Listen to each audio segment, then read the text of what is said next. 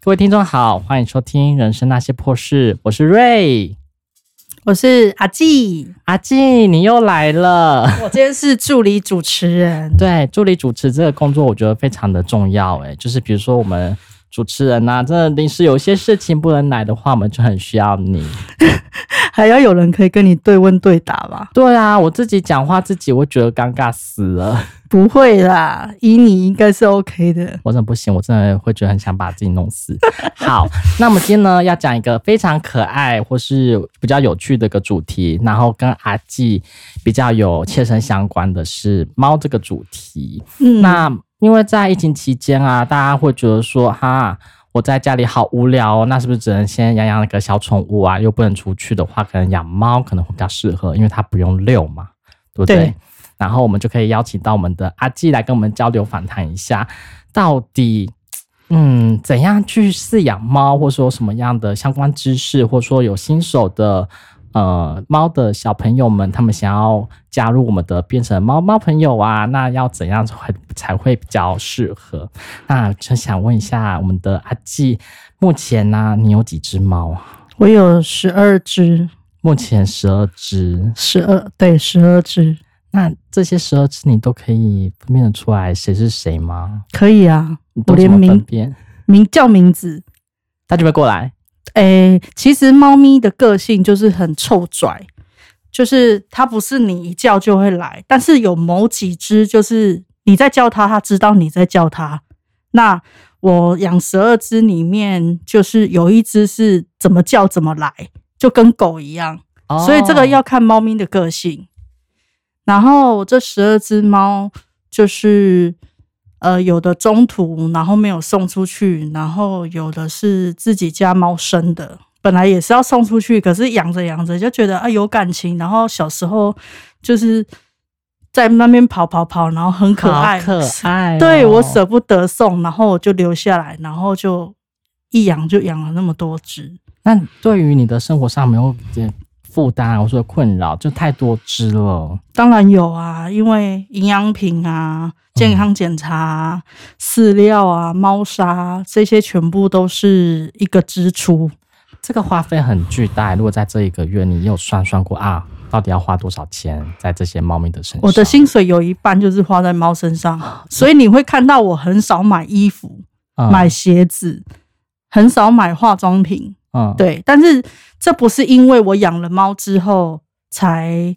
才没有去买，而是我本来就没有那个习惯，嗯就是没有那个习惯会去自装买衣服，然后买鞋子，我都是会觉得啊，就随便穿一穿，然后或者是鞋子够穿就好了，所以我本来就没有什么购物癖，然后就变成有这些钱，我就把这些钱全部都投入到猫的身上，对。那我看照片啊，你的猫咪其实很多不一样的花色，不一样的种类。那你有在收集的概念 吗？以前想收集啊，可是现在十几只了，怎么收集？那你现在目前手上有几只不我一现样的猫咪的品种？哦你，不应该不是说品种啊，应该是说花色会比较好。花色目前有虎斑、橘子，然后银白系的，银就白是系，对，就是毛毛色，就是有白色跟灰黑交错，像是就是美短吗？对对对，像是美短那一种的啊，，好可爱、对，然后折耳猫，然后其他基本上都是米克斯，哦，有嗯金吉拉啦，嗯，对，金吉拉，然后波斯，波斯，对，波斯其实跟金吉拉很像，对，怎么去做分辨？呃，第一个是看眼球的颜色，第二个就是看脸型，他们对不都扁脸猫？呃，比较扁，波斯会比较扁一点，然后金吉拉眼睛好像是，哎、波斯跟金吉拉好像都是眼球会有绿色的，好美、哦一圈。绿色就还蛮好看的。然后一般橘猫就是琥珀，就是你看那个眼睛是黄色的，嗯，眼对眼球是黄色的这样子。所以就是大概就这几种，然后嗯基本上我不是我不是就是在收集，我都是中途然后送不出去这样子。哦，所以才会留在身边，越留越多只。很大爱，要照顾这么多只猫咪。 哎、那其实其那实猫咪跟狗真的就是有差，猫咪就是比较可以自己生活。如果你是狗，你就要带出去。你想想，我带十二只狗出去大便尿尿，对啊，我真的是没有办 法，十二只你要怎么遛？ 你要对怎么我拉大便？对我可能没有办法拉这样子。你要牵出去十二只也是很壮观哎、在公园这样溜来溜去，大所家以小朋友说哇，好多只，好可爱哦、但是你不知道饲主的辛苦哎、对，所以基本上养猫的人就会越养越多只，嗯那狗就比较少人会养那么多只，除非它是中途。嗯，对，像我有朋友，他也是养了很多只猫，他会觉得说养一只啊、两只或三只，他是没有感觉的。他会觉得说，就是猫咪，它们很会躲起来，它们很会躲猫猫。那可能就是养了五六只，才发现哇，像真的有养猫，就是准备一些水碗啊，或者说食物，它们就是在放饭的时候才会有那么多只，它才会有这样的感觉。我不知道你也会有没有也是一样，你那个朋友跟猫很不亲哦。真的假的？，对，哦基本上我只要回到家一开门的时候，嗯就会有几只在门口等我了。哦，对，然后包括我在洗澡，把厕所门关起来，外面猫就很像我在里面会溺死一 样。对，就会一直叫，一直叫，就是叫我开门，它会破窗而入吗？然后呃说那你在干嘛？不会破窗，因为我们是锁，主他人你们还好吗？他们只会在外面一直叫，一直叫。 就要不要救你？对，就是会觉得好像我在里面会淹死，这样就会一直叫。嗯，但是如果养那么多只猫，家人啊，或者说朋友啊，或者说其他的邻居啊，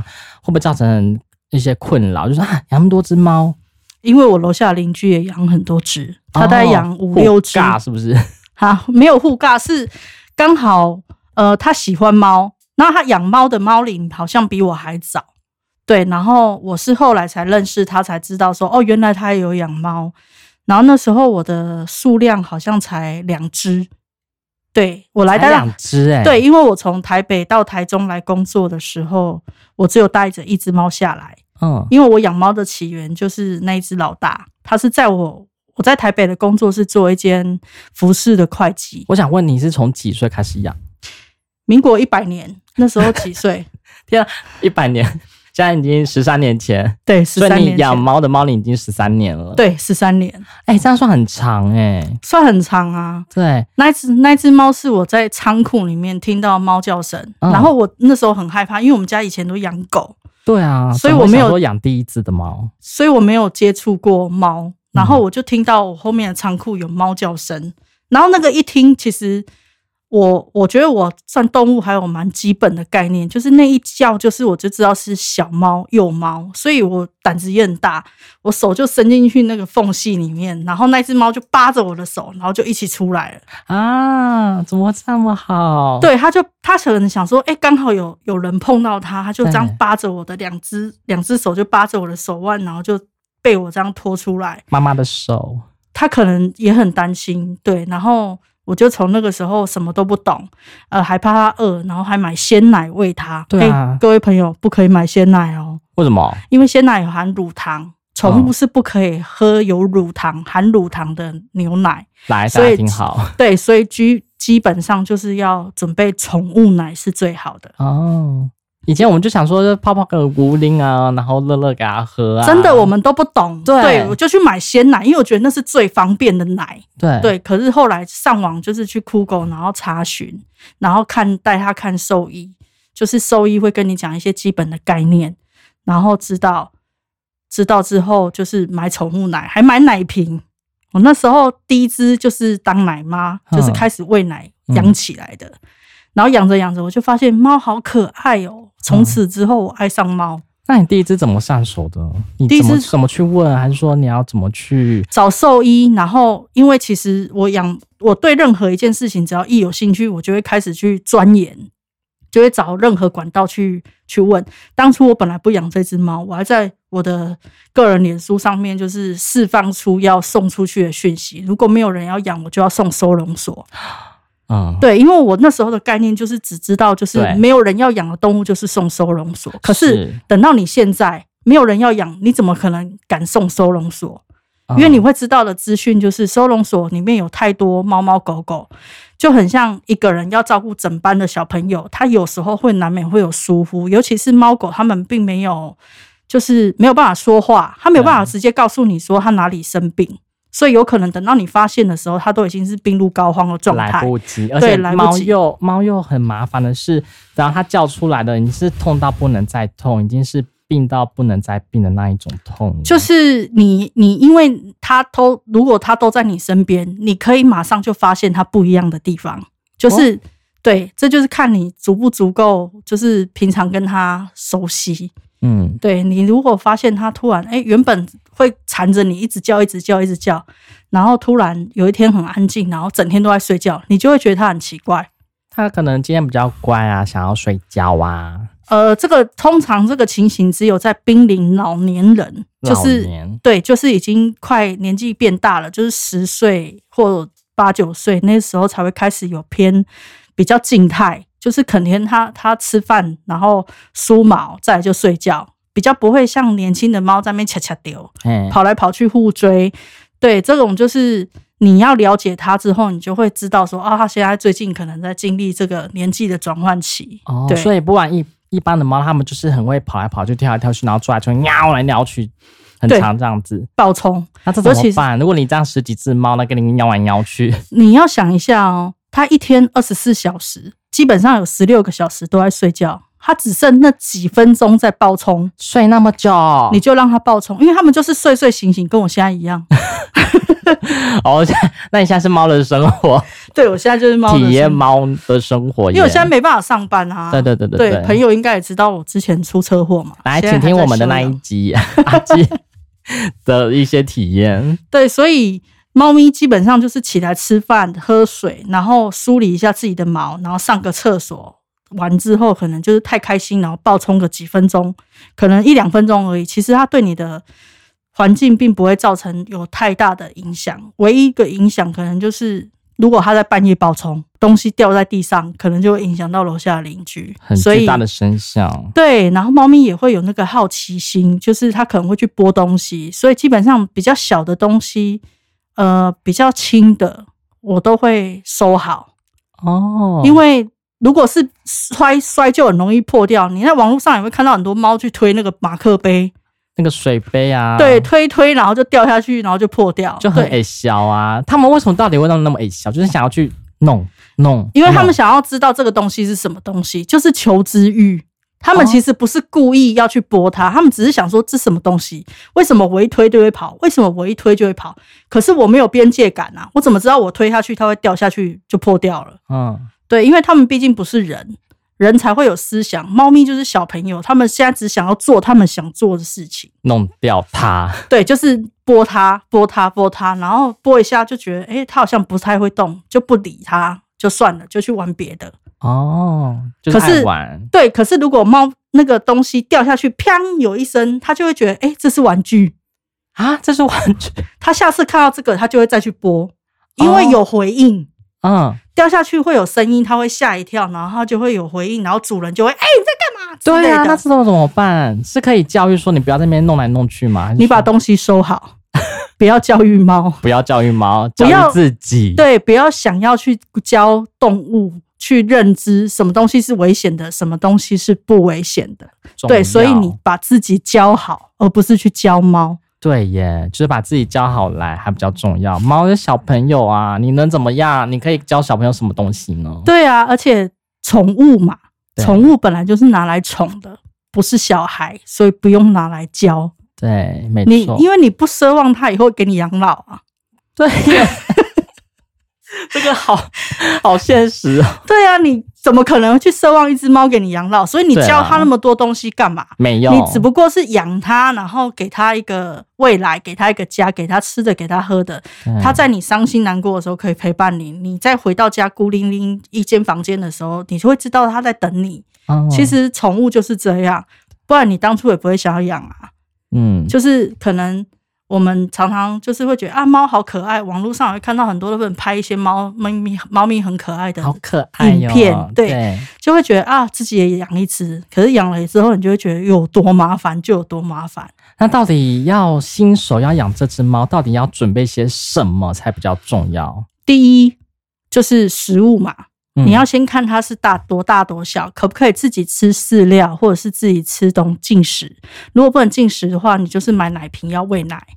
这然后是幼猫、奶猫的阶对段，幼猫奶猫阶段，但通常猫咪到一个半月到一个半月到两个月，基本上就已经可以开始吃固体的食物。嗯所谓固体就是饲料或是罐头。对，那这个饲料的话，可能太硬的话，它可能还没办法吃，你就可以用水泡软，它们就可以吃了。还是不行就对了，不能让它吃那种一般的干干。哎、一有有的猫很懒，你如果让它咬那个太硬的东西，它可能事后就不吃。哦因为奶猫在成长期是最重要的，你没有先让它随便，就是爱，没有先让它动力，就是去吃食东东西的时候，它身体没有足够的营养，你就变成要盯着它，一直喂奶或者是一直喂食物。对，啊，这样在幼猫期生长的期间其实是不太好的，所以通常幼猫期人家会喂一些适口性比较好的饲料，那这个饲料就不用我讲了，大家都知道是什么牌子。知道。对。 对，大家自己去上网爬爬文啊，大概就会知，大家就会跟你讲说，哎大概怎样的牌子会比较好。， 对，因为他没有给我业配金额，所以我不想我 讲。们不行讲，我们不能讲。 没有开玩笑的对啦，，就是成奶猫的成长期，就是你要给它适口性比较好的东西，让它主动会去吃东西。那等到它长大一点之后，它已经可以开始咬固体的食物的时候，当然适口性也是需要挑，但是这个时候我们就会去挑。比较营养型的，就是饲料里面就会去开始去找差异性，然后怎样对猫咪最好。然后所以，诶，移回来前面那一段，就是你要养猫的话，要具备就是食物、水、干净的饮水，最好是用煮过的开水。煮过开水，那一般的生水还是不行嘛一。般的生水，如果你有过滤过的，其实是没关系。但是通常我这个人会觉得，我都在喝开水了，你就给他喝开水会怎么样吗？嗯，那矿泉水呢？矿泉水也可以，可是里面的也可以哦钙矿物质太高，所以、呃，所以我通常会建议就是你就用煮过的开煮水过的就开好水了。对，哦因为你矿泉水你不知道它喝久了之后身体会不会有什么状况，嗯是你没有办法预测的，尤其是猫咪比较容易有肾脏的状况。嗯，所以你在准备就是食物水，然后跟猫砂盆、嗯猫砂，然后一些玩具，大概基本基本准备这些这些就就已差不经多够了够了。然后其他的就是营养品，看你要不要增加。奶猫其实就是可以多买益生菌，为什因么为呃它的肠胃很落塞吗？还是哎说怎么样？其实不益生是菌，不是只有落晒才要吃益生菌，平常就可以吃益生菌维持照顾，因为它可以减缓你猫咪大便出来的味道。哦，是哦，因为其实通常猫咪大便出来的味道比较重的话，那个表示猫咪的肠道啊会有很重哎，很那个就是猫咪的肠道哦会有一些问题，它可能没有办法把那个饲料消化完，嗯，对，会带出来过多的蛋白质，所以味道嗯会觉得很臭很臭。超臭，对，所以猫还猫放屁，就是在睡觉的时候，只要猫一有大便，我就会醒过来，因为臭到我你醒很敏过来，感欸， 我太敏感了，所以我就要睡到一半爬起来挖猫砂，把它挖掉。馋它的屎。对，因为我们家有几只猫就是特别不爱盖沙，啊，这怎么办？这个没有办法教。这个就是我发现，其实我我我以前讨听下来的结果就是，品种猫跟一般的米克斯，米克斯是因为在野外生长环境，它们有天性，所以会知道要掩盖自己的味气道味，对，怕敌人去，就是怕攻击呀、啊对敌人你攻留击下来了，然后我就去攻击你。我对我我会知道你的气味，你对我在会哪？我会知道你的轨迹在哪边附 对附近就是出现，所以他们都比较会有这个天性会去盖沙。嗯， 那品种猫是因为是培育出来的，哦它们比较没有这个天性存在。我最近看个影片，像培育是布偶猫那种，好可爱哦，然后毛长长，眼睛好漂亮，然后那个颜色都粉粉的、那种布偶猫，所以它盖沙的习性可能就不会像一般的，比如说米克斯啊，或者说那种呃野外的比较容易盖沙嘛，呃，我要说的是，这个是某些特例的特例的个性，就像我嗯跟你讲的，猫每一只猫都有每一只猫的个性。嗯当它觉得环境很安稳对、很舒适的时候，有可能这只猫就比较不会去做这样的动 作。啊，对，所以这是每只猫的个性跟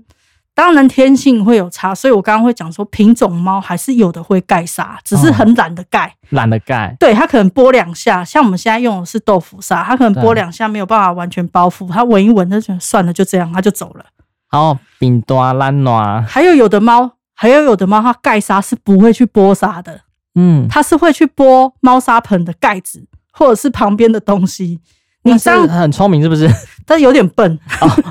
盖盖起来哎，它不是要盖那个，它不是要去盖那个沙，它是、嗯有点很像是手沾到沙，然后它要把那个沙剥掉的感觉。哦，就是对，有的猫就是会有这种习性，嗯嗯，所以每一只猫的个性不一样。那我说的这一些情形比较不会去盖沙，只会去擦自己的手手的这个动作，都是在品种猫身上发现。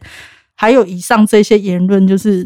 嗯不是本台立场哈，不是啦， 就是对我就是们我们爬文了之后才发现，哇塞，真的有些问题在。还有自己亲身的经历啦。就是我现在就是分享一些经验这样。对，那今天超丰富诶、十几年的一个爱妈经验了吧？呃，啊，当艾妈没有多久啦，当艾妈就是中间断断续续，因为太可怜了。这样 因为你的呀送不，出去，你就要自己留下来，哎呀然后你要把它送随便送出去，你又舍不得，因为你千辛万苦带它去看医生，然后做检查，然后把它养的白白胖胖，然后干干净净这么可爱，你老实说，随便送一个陌生人我不认识的，就会怕，就会害怕会不会发生什么事情？，对，因为所以现在爱妈网络上就很多人就是会说爱妈很偏激啊，什么条件很苛刻啊，对，其实这个就是互相的啊。哦你不可能会把一个你很心爱的东，不要我们可能因为猫咪在法律的财上面算是财物，哦对，它是属于财产类的。是那我所以，我在这边讲，就是你把你心爱的东西要送给另一个朋友的时候，你是不是会觉得这个人会好好珍惜他，你才愿意送给他？是，所以其实是一样的道理，不要去怪爱妈的条件苛刻，有的爱妈的条件也很松，那只是看你跟她有没有缘分。嗯我的第二只猫就是跟爱妈认养的，对，那他所以又很紧迫逼逼逼你嘛？没有说你要其干实嘛干嘛？其实它对我还很可能是因为我原本就有养一只猫。所以我要认养第二只的时候就比较容易，他会觉得我有养猫的基础，再加上没有虐虐猫的可能嘛，对，对，因为他看你的脸书什么，你会分享猫或什么，就表示你这个人够爱猫。可是现在的人很难说啊，对啊因为脸书有些人会觉得是隐私，他比较不会剖出来给大家看，那你也不知道他实际猫在他家的生长过程是如何，所以有些爱妈会比较担心这个担心那个，那很正常。那你如果在他这个爱妈身上认养不到猫，那你就去找别只，因为其实世界上有太多的爱妈了。真的很多，对，那只是等当做有没有缘分，等于是我跟你这个朋友认识，我跟你不合，那就是没有缘分。我们还会有其他的朋友啊，所以不要因为一件小事就去攻击这个爱妈。其实他们你们的出发点都是爱，是只是立场不一样。对，对不能谁说谁对谁错啊？对只是这没有出发谁点不同，对，这没有谁对谁错、啊，就是没有办法，就是刚好可能遇到一个点，他就觉得哎、诶你好像不是很适合，那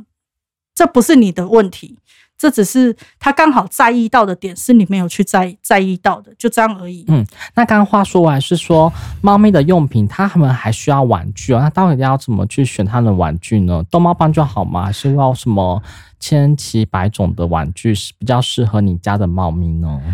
养猫的人啊，其实基本上就已经是一个很懒惰的人，很懒惰的人，基本上很懒对耶的人才会养猫，嗯因为他觉得猫咪不用遛，在家里对给它吃、给它喝、给它水，你又不用一天到晚缠着它。因为像狗，你一天到晚它就会来缠着你，嗯，所以基本上会养猫的人，就是个性也比较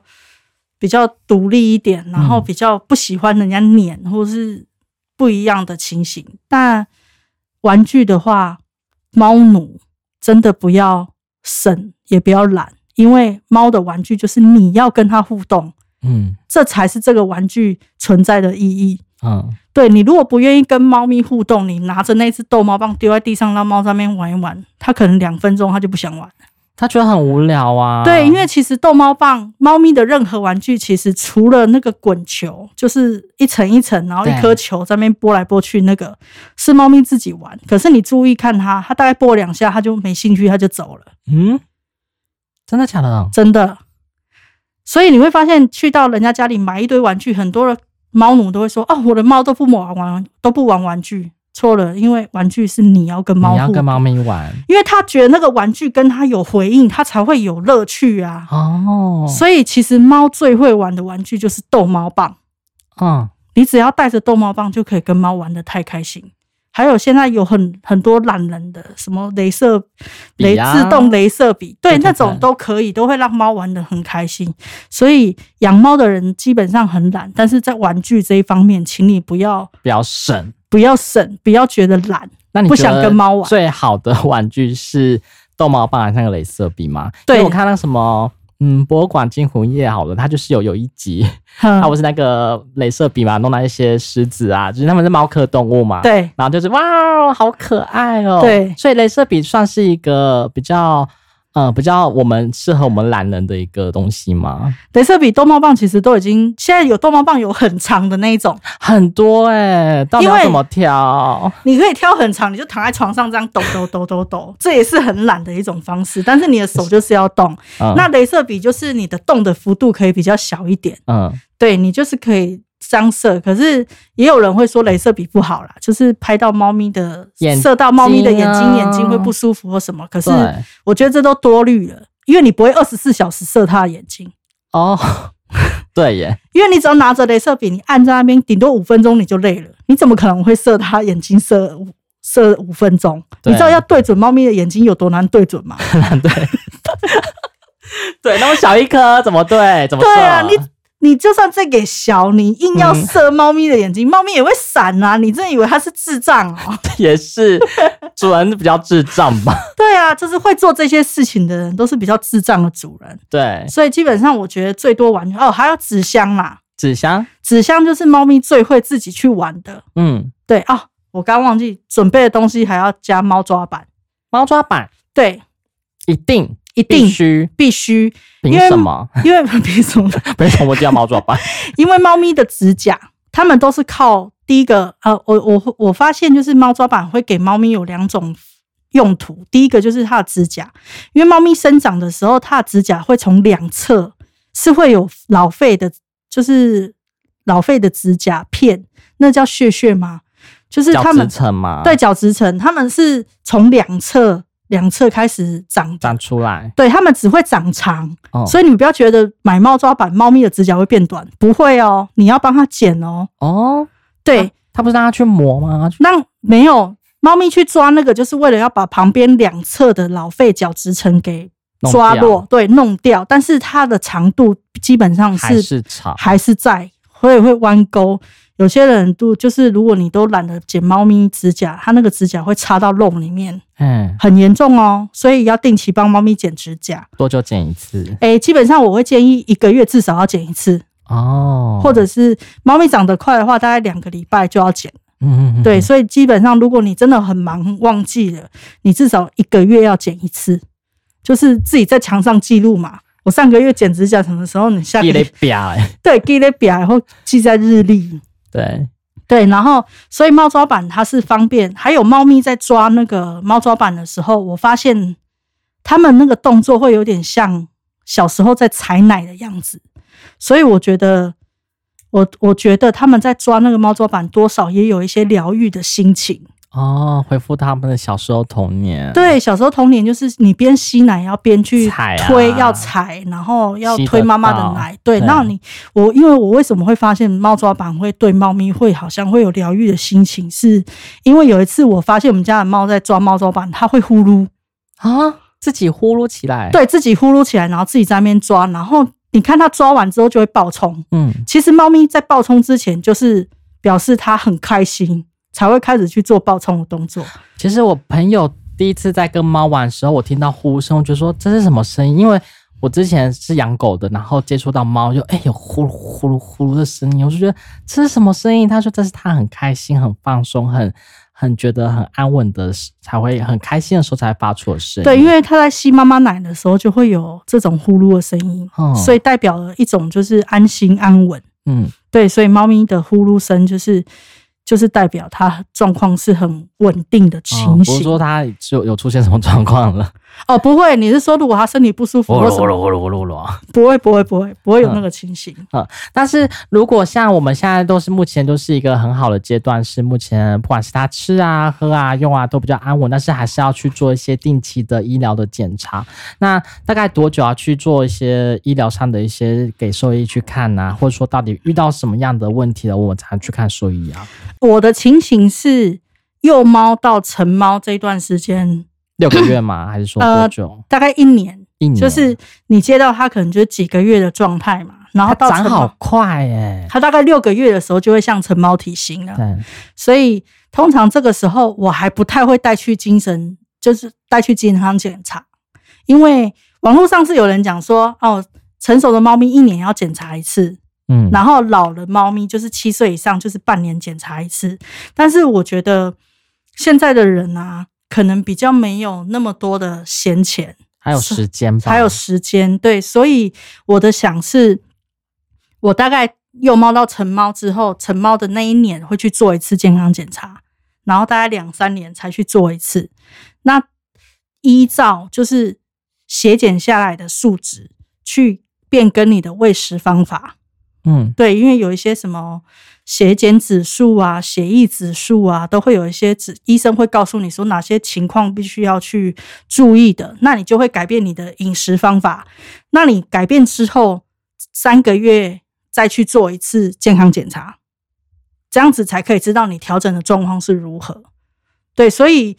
只要你有改变你的饲养方式的时候，就去做一次健康检查，我觉得这是最完善的。那通常要做什么检查？像刚刚讲到是说血检嘛是必须的，还是说有什么检查也是必须要加入在这个医疗的项目里面？这个你只要去做，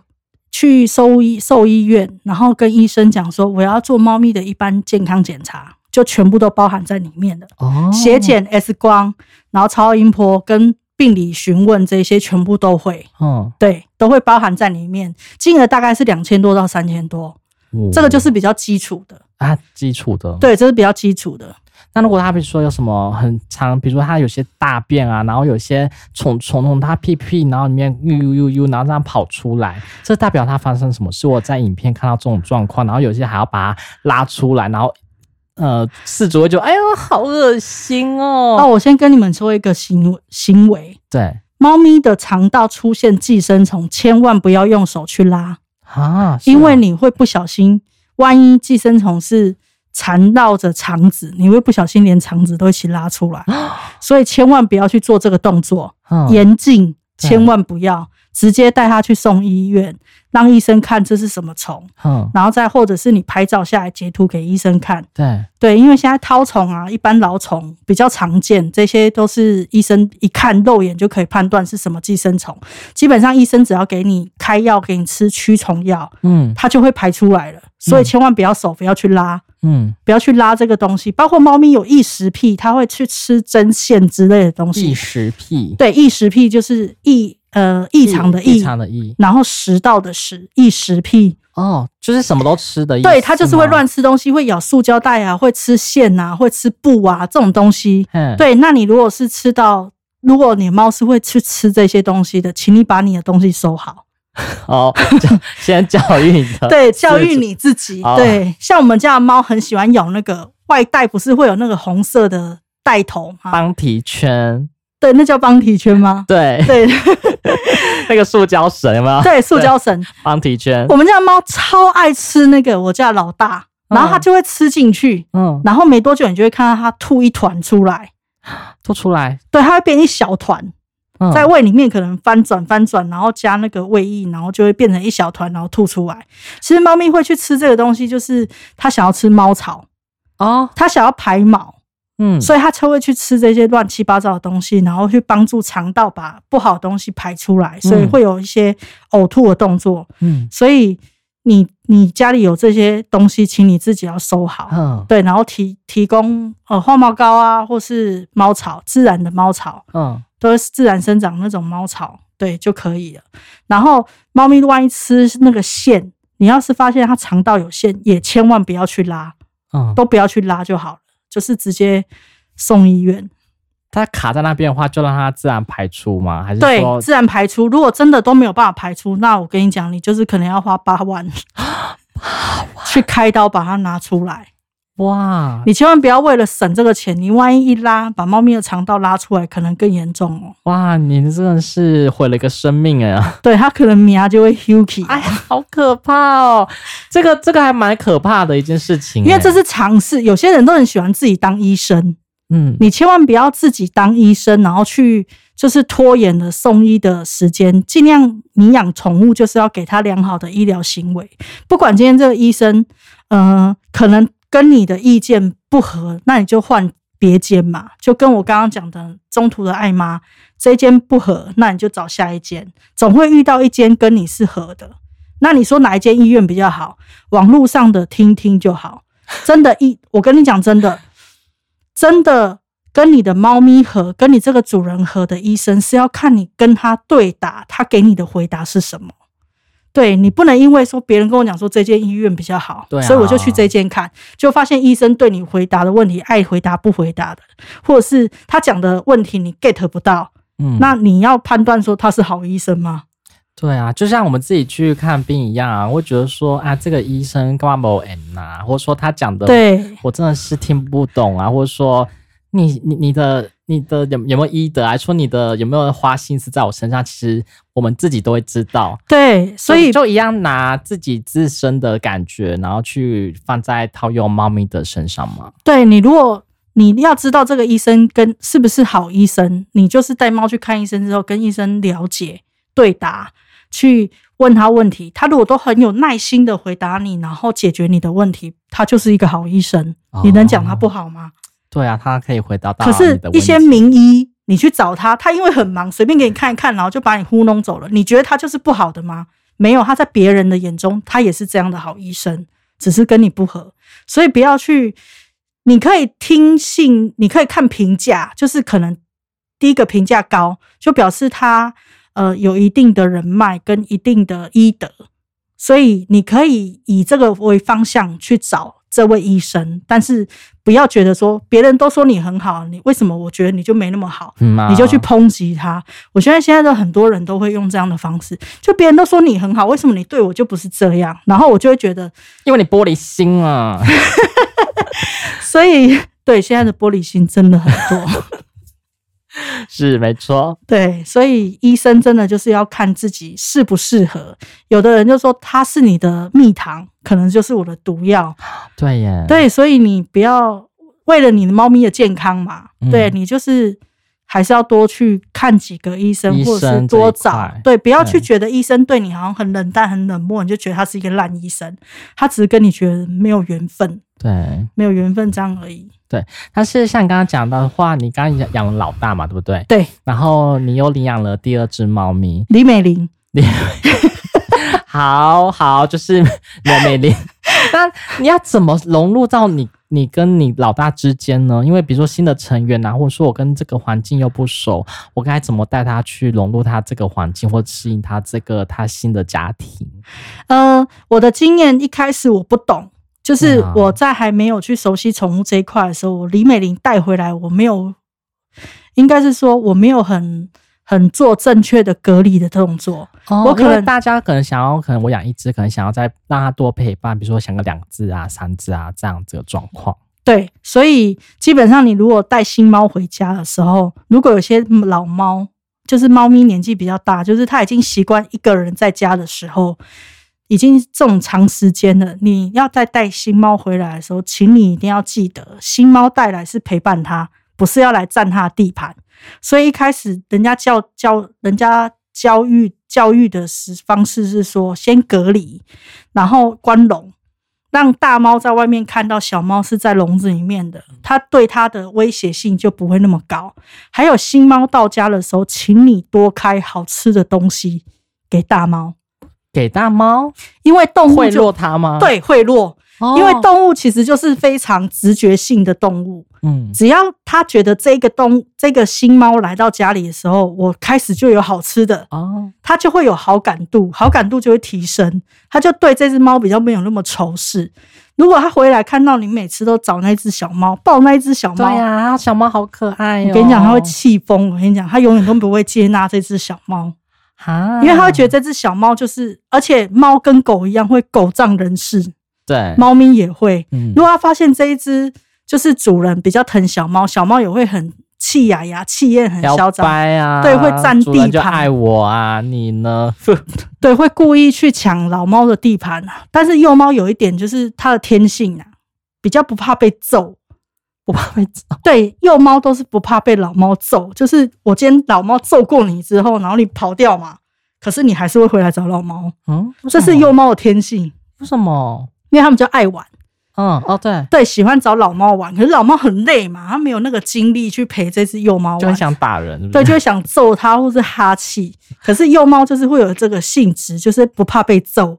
那这种情形的话，诶、如果老要看老猫的个性，有的老猫就是一下子它就会可以接受它，可那能大概美一个玲礼跟拜。老大差很远嘛？美玲跟岁数老大，呃，老大那时候一岁多，哦，那还好。对，，美玲两个月，嗯，那你对知道隔离多久？我说到多久他们才真的会融入，还是说他们是怎样破冰那个时刻？应该是说这个都要看每只老猫的个性，有的老猫没有办法接受新猫，就是没办法，嗯，对它顶多可以跟它相敬如宾，就是它在这里，它就不会在这里。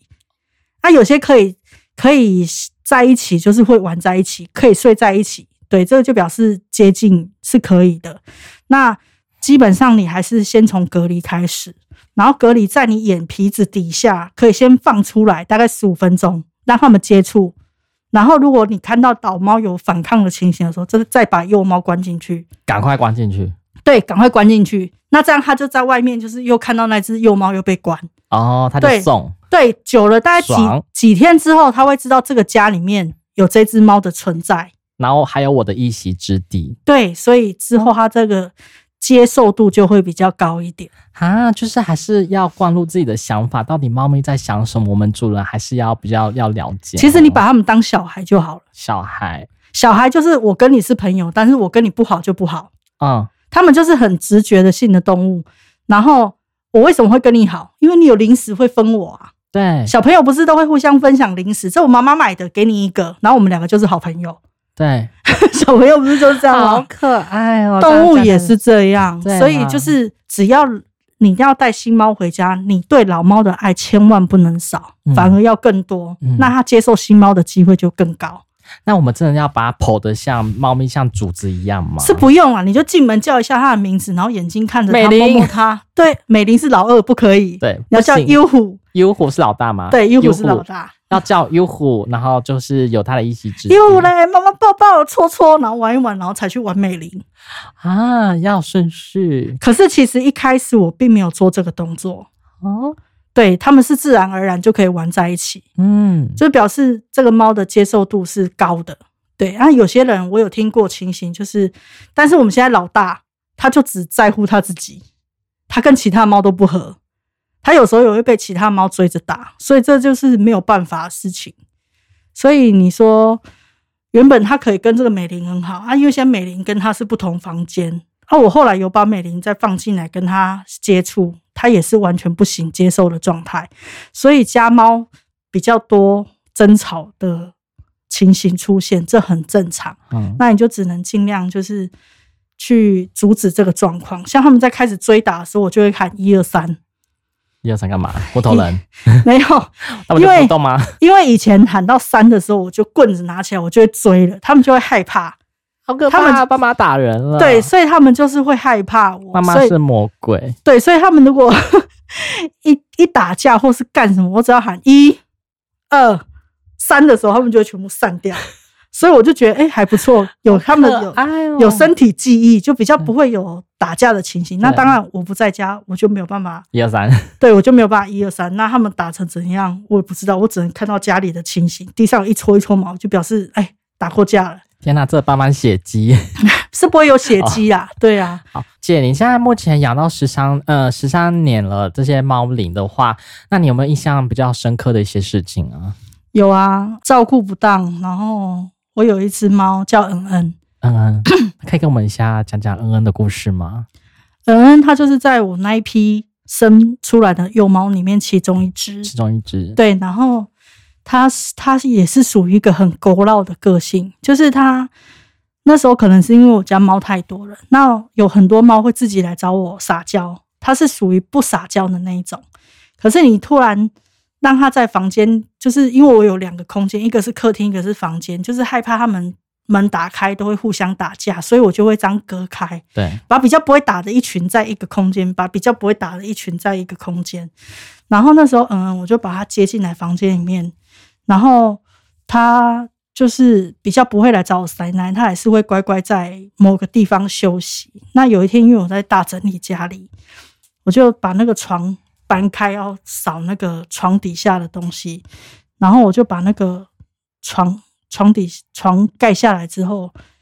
我才发现猫猫嗯嗯在床底下，嗯，可是那时候我不知道，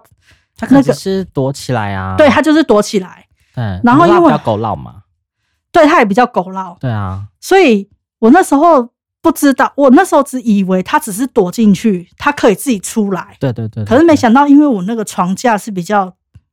低的，对嗯，所以因为它那时候也吃的比较胖，大概 八九公斤，哦，对，所以出不来。对，然后我一直以为它是可以自己自由进出的，对对对对，对，所以他就等于被关在床底下很长一段时间，大概几天这样都嗯没有办法进食。对啊，我一直以为他可以出来，对，然后我想尽办法要抓他，嗯我抓不到，因为当我手伸下去要抓他的时候，他往后退，哦，对，所以我变成我也抓不到他。嗯那、我本来是想说他可能饿个一天两天，放个食物引诱它出来啊，对对对对对对。对可是每次我去抓到他的时候，他就又往后跑，所嗯以就变成我在想说，是不是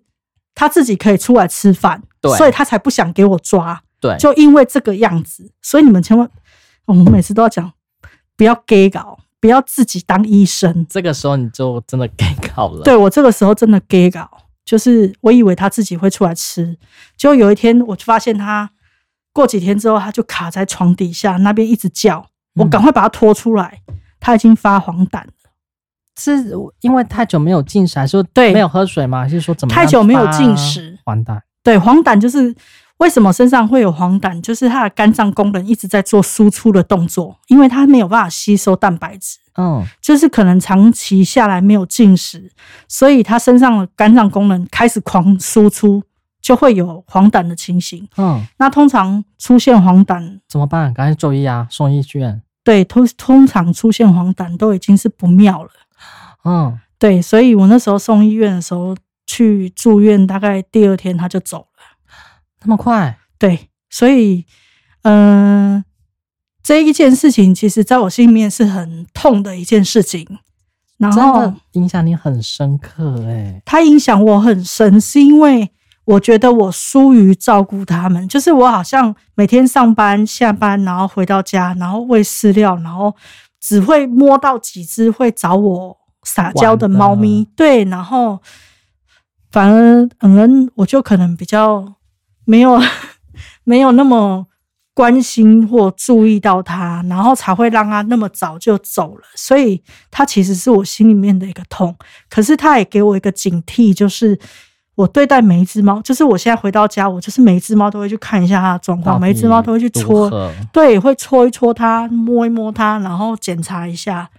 就是我每天都会做这个动作，就是那那时候的大一想说，哎呀，他会出来啦，只是他只是躲在里面，他的个性可能就是这个样子。对我那时候就是以为它是这个样子，对结果没想到它是跑进去之后它是出不来的，可嗯是它又害怕我抓它这个动作，所以它可能又担心又害怕，所以就长期一直在床底下这样，所以我就觉得这个是我很那那送医院的这两天，我觉得你应该是非常很煎熬的一件事情。呃，其实我那一阵子我的班表很乱，我一直跟同事调假，我在家里就是自己管位，啊，呃因为我们会有一些基础的概念，我知道怎么样帮，因为我它吃什么东西就吐什么东西。啊，黄疸发作的情形就是吃什么吐什么，所以没办法吸收，或是说对它没有办法吸收吗啊吸收固体的东西，所以你那时候如果发现你的猫咪身上皮肤有开始黄疸的状况，不要慌，先去找高蛋白饮料，就是猫用的。以前有那个高蛋白饮或者是什么，反正只要是高蛋白牛奶状的这些都可以，流质的，然后少量多餐，先维持它的生命，就是生命体征。对，对你就是先，所以那阵子我就是在家里广喂，就是大概十五两个小时就广喂一次，两个小时广喂一次。然后因为它很容易吐，所以我就必须抱着它直立型的、直立性的，然后抱着它，然后只要广喂完，我就这样抱着它，就尽量不让它吐，不要让它趴在地上就吐这样。嗯，所以我那几天都没什么睡。可是后来我掉到架掉到不能再掉，我就只好送医院了。给给医生对，送医院给医院院就是跟医生。其实我那时候就是已经知道情形，然后医生也跟我说这个很严重了，那你还要救吗？你的对决我定是我的决定就是只要救得起来就救，这个决定一， 很我没有难办法欸放弃他，对啊我真的没有办法放弃他，是因为我觉得他是一个生命，对，他在我的底下， 然后遭受到非就是好几天没吃没喝，我觉得很可怜哎、对，怎么会养动物把一只猫养成这样？就这是自己的代入感，或者说我自己的心里过不去的那一关，还是很重的。他他是我过不去的那一关，一直到现在，他已经走了大概快两年。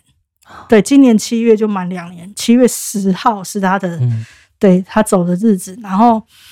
我到现在还不太过得去，就是因为我觉得我怎么会让他就走了这样？因为我本来我我觉得我很有自信，我一向都对我养的猫非常有自信，就是不管在照顾上面、喂食上面，我饲料也都买很好的，然后什么吃的我都会给他们。我就是太有自信了，却忽略到这些对小事情。对，对，像像我们在昨天跟你聊的时候，我听到说，哎、你可以帮我分享这个比较深刻的事，恩恩的事，嗯你，忽然就吓到，你还记得恩恩 呢、对，因为我知道嘛，因为对嗯走的那一段子，对我曾经在你们面前崩溃大哭嘛。对，我们都了解，对，所以我也很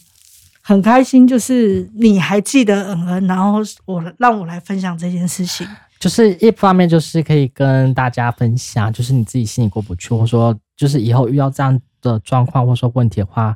第一时间可以该怎么去做一些处理，对，因为其实多猫家庭吼，难免都会会有照顾不周的地一方。定一定，对，所以你这个时候就要更细心一点。所以我现在会知道的方法，你你一定要遇到一件错的事情，你才会有想办法去修纠正，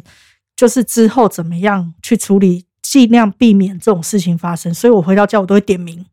点名，对，我会点名，就是我先进到家门口，外面这几只我会每一只先看过哦，都还在，戳戳它，看一下它们的身体状况，然后才进房间，然后再看看我床上那几只、地板那几只，然后戳戳它、摸摸它，然后去观察一下它们的就是状况，然后再来就是挖猫砂，因为挖猫砂你就会发现不一样的地方。对啊，对有些猫咪有尿道炎或什么，你就会知道，哎，猫砂有带红色的，对这些你就会知血道，尿了，对你就会有扁知道，扁又红红的，，对你就会知道就是状况就是出现了，嗯那你就要开始从那几只去找，找是哪几只谁，对是谁。对所以你就要比较细心一点，所以我才会说，猫咪跟你亲一点的时候，你才会发现到它的异状。所以，所以那个如果它们有状况的话，你就会比较轻易的明显感受到它跟平常不一样。像我们家这最近有一只猫，就是它叫欧巴，欧巴，对，欧巴，他平常很安静，他就是自己，我他就是我怎么叫他怎么来的。我说欧巴来，然后他就会跳上床来，就开始撒娇呼哦，噜。好好哦，对，，他就像狗一样。然后他最近呢，很爱叫，嗯，他发生了什么样的状况？没，事，因为他做梦。我想你刚刚那嗯嗯故事让我有点吓一跳，说他怎么了嘛？太跳痛，啊没有，我想要转换一下轻松的情语，不然我觉得太，就是嗯恩这件事情，就是大家知我知道道要顾好就好。然后欧巴这件事情，就让我觉得，因为我觉得可能这一阵子我都在家里，所以我就比较可以明显的感受到他变得很爱叫。嗯不然以前我下班回家，他可能在白天早上就叫完了，所以我就不知道他是白天有在叫。后来我才发现，原来他是在做梦，就是他躺在那边睡觉睡一睡，然后他突然可能梦境中有什么东西还是干嘛，他就会叫了一下。哦，对他叫了一下，他就会转头看我，嗯，然后如果我没理他，他就会再多叫几声，直到我说“欧巴来”，然后他就会爬起来，然后从那边跳到我这里来，然后就没事了。好可爱哦。对，它就是很黏的一只猫。嗯那所以对于猫的话，我觉得应该是对你比较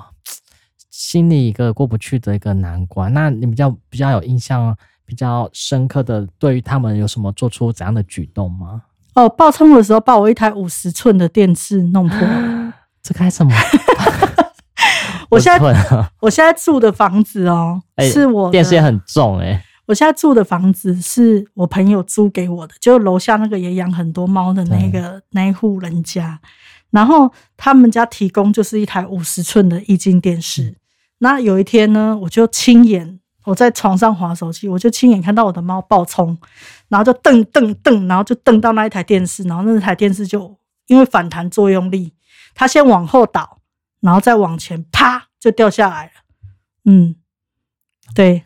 易经就破了然。后从此以后，我家就没电视看然。后打猫嘛，我没有打猫， 就是啊，算了对，因为算了，就这样吧。因为这就是我讲过的，你当初要把这个电视放在那里的时候，你就应该想办法把它固定好，因为你是有养猫的，嗯不管是养猫养狗，你怎么知道它们在奔跑的状况之下，尤其是猫又是会暴冲的，嗯，所以教育好自己，不要教育猫。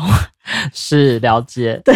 但是我们从以前都有听到领养啊代替购买嘛，然后到现在慢慢渐渐的，我觉得人类的思维或者说现在目前的呃方式或观念都有在转变的，像是上养或是说中养，你不要去做弃养，不管你是好的猫。或者说你的品种多好，或者说你是米克斯，或者说一般的小猫咪，我们都是希望你可以做不弃养，就是好好的陪伴它到老这个动作。然后哦我我的第一只猫就是米克斯嘛，优虎；第二只美玲也是米克斯；第三只呃李美宝，它才是品种猫，它是苏格兰折耳，嗯，但是它基因有点比较不一样，所以它是利耳的。哦天哪，对，那我想要说的是，以前我也是会很崇尚或迷失在领养代替购买这件事情上面因。为我们很常被洗脑嘛，对，因为很但盲目。但是我要先说，我家的所有的猫，我全部都没有花一毛钱去买过。嗯，对，都是生的啊，找像苏格兰蒂尔，我就是找那个金吉拉配种，所以它就会其实从其实整体算下来，全部都是米克斯，嗯都不是品种猫，只是会比较偏向哪个品种，我才会说哦有这些猫。哦，，对，所以。呃，比较像像我金吉拉就长得就比较像金吉拉，波斯就比较像波斯，我才会讲说这是这些品种。对，对，那一开始我的想法是领养代替购买，的确，因为这个是帮助世界上流浪动物最好的方式。可是我后来会觉得，大家会拿领养代替购买来、呃这个道德标准或者说有点有点轻请了，了，对，因为我觉得每个人都有每个人喜欢的东西，对，就表示我就不喜欢米克斯，你为什么要强迫我喜欢米克斯？当然，我猫都很可爱。如果有的人就会讲，你如果只喜欢品种猫，不喜欢米克斯，那你就不是真的爱。对啊。可是你这样怎么能说？那你买的衣服你都会挑你喜欢的款式了，你为什么猫咪不不能能挑，不能挑你喜欢的这样个子？就很站。在不一样的立场去想这件事情。对但是我觉得，不管你等于说你拿到的东西，你拿的一个扑克牌好了，一手好牌或是一手烂牌，你都要好好的出牌，把它好好的结束这一回合。我觉得这是都是一个很好的妥善的处理方式。对，因为我觉得很多人会在情的这一段方面会去做这件事情，会讲说领养代替购买。你如果不不爱米克斯，表示你不是真的爱小动物。可是我觉得这个太偏颇了。偏颇，对，太偏颇，因为我觉得还是会有人喜想要养动物，但是他养的动物就是只喜欢养自己喜欢的。我就觉得布偶猫很漂亮啊，嗯，我就觉得呃，一般的那个蓝猫也很漂亮，因为它全身都是蓝色的。对，有的人就想要养贵宾，贵宾不会掉毛啊，然后马尔济斯也不会掉毛。对，所以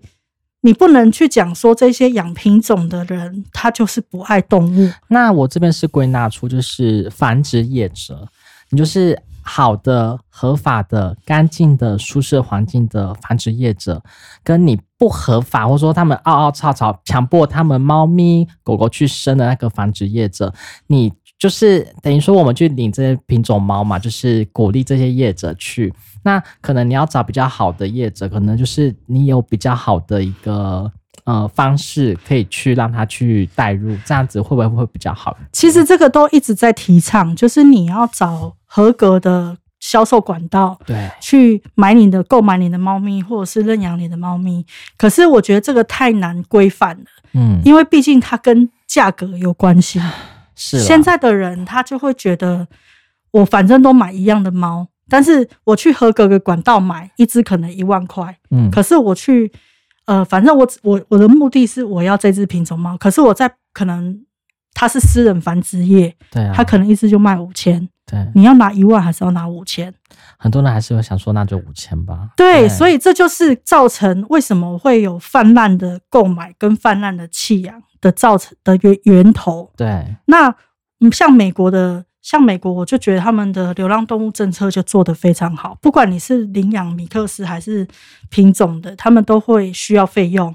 而且要缴费用。嗯，对他们连把你的动物送去就是流浪收容对收容都要付一笔庞大的费用，所以他们基本上是不太会弃养。嗯，还有他们很严格要求禁止，就是就是你在领养的动物上面都会打上你严格你的主人资料，如果一旦发现你弃养的话，他会罚款非常非常的重。对，所以我觉得美国在这一块做得非常的好，我希望台湾也能够走这个政策，可嗯是我觉得太难了，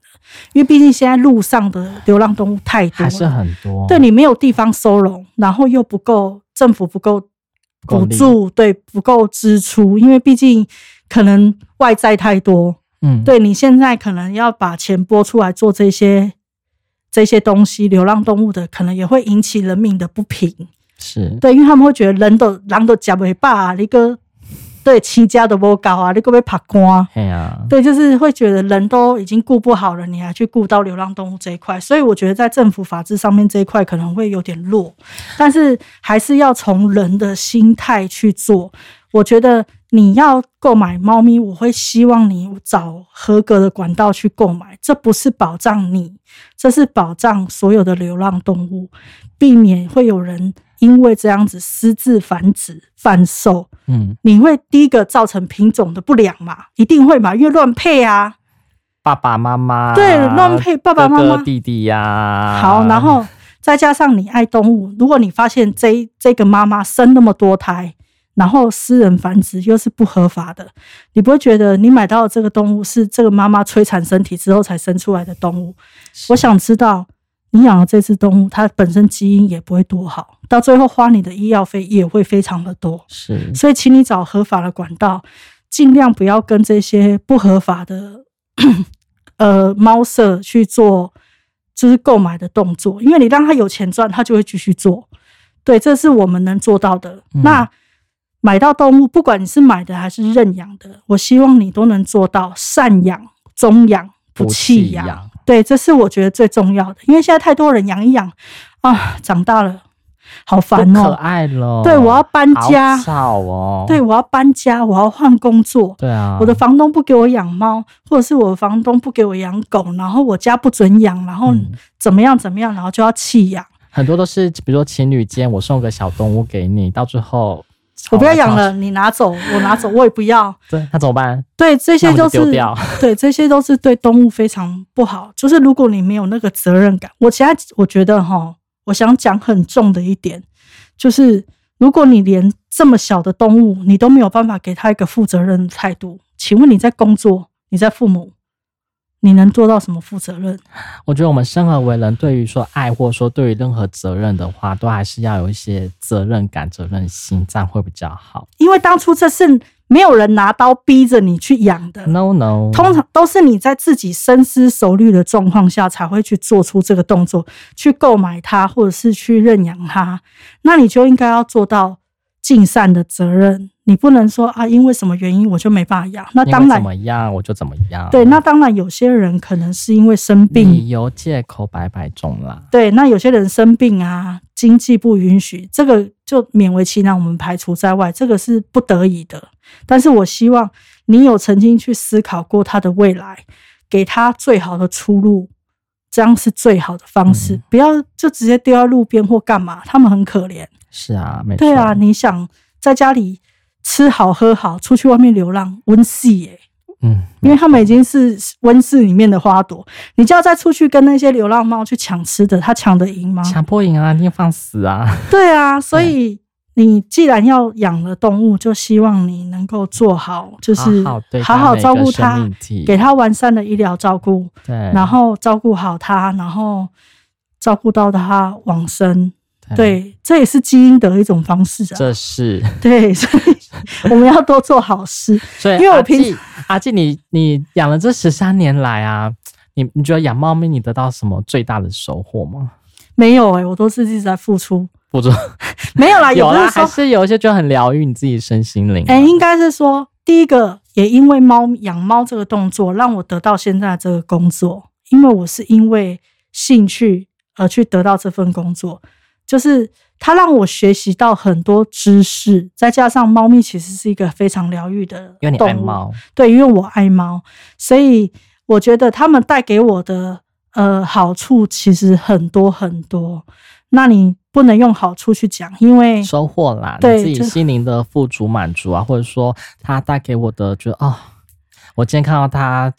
被老板骂，或者说被主管对骂，我回到家， 我回到家看到他看们到在猫门口等我，然后洗澡怕我淹死的时候，对我就会觉得很开心。对至少他们是在乎我的，陪伴着你，对，陪伴着我。虽然每次买饲料就是钱掏出去的时候，都会对哦，怎么办？ 都会咒骂一堆， 就是都能要搞家，还有挖大便的时候也是好很辛苦 臭。。哦我自己都没那么臭了，其实只有这两点不好，其他的全部都是好处。嗯，但是我没有要因为你们千万不要因为我这样讲就去养猫，请你们在养任何动物之前都去做一下就是深刻的爬文，了解状况，跟你的经济考量以及你的生活环境去做比较之下再去做领养，因为有可自能。身自己要去做评估了。对对对，你我我养了猫之后，我就很少出门去到，就是出国很多天，因为我怕第一个猫不在我身边，我也会想它们呐、啊这十几只哎、欸，对，因为怎么怎么怎么怎么去出国？其其实焦虑分离症是指我不是是你猫自，己 对，对，所以你要去衡量状况，然后再去做饲养的动作，对你是最好的。那最好就是领养，然后散养、中养、不弃养，嗯，对，这是最好的。那还有什么对我们新手猫咪，还是说现在目前已经有在手上很多猫咪的这些听众一些嗯回馈吗？或者说跟他们讲讲话吗？呃，先恭喜你们都成为猫奴，然后呃，到养猫这个大家庭，我们有很多未知的状况以及不了解的不了解的饲养方式，我们都可以在网络上找到答案，或者是在医生那边找到答案。那多做了解，多做。去呃改善，然后给猫咪最好的生活，我想这都是我们想要做到的事情。对啊，虽然过程会有点辛苦，有点累，但是这不会去消灭掉我们对猫的热爱。那如果有什么问题，有什么问题的话，我们都可以多多的交流交流，对对交流反馈，我觉得这都是互相对猫奴都会有一些很好很好的反馈，然后也会有很好很好的经验，嗯就是分享啊。就是会让大家都会在养猫上面会更顺手，然后更顺利这样。那今天非常感谢阿基来跟我们分享今天猫咪的好多相关知识，跟它怎么爱猫咪，或者说它对猫咪的爱是怎么样。所以我觉得爱其实不分任何形式，你只要好好的照顾你任何一个生命体，我觉得都是一个很好的一个交流。对，就是猫咪嘛，他就是小朋友，我们就是要去照顾他，对，不要对教育好自己，不要去教育猫。是这个，这个也是很重要的一点。今天我们听众想了解更多猫咪知识的话，可以跟我们一起互动啊、交流啊，给我们一些五星留言好评。懂内，再次感谢大家的收听，拜拜，拜拜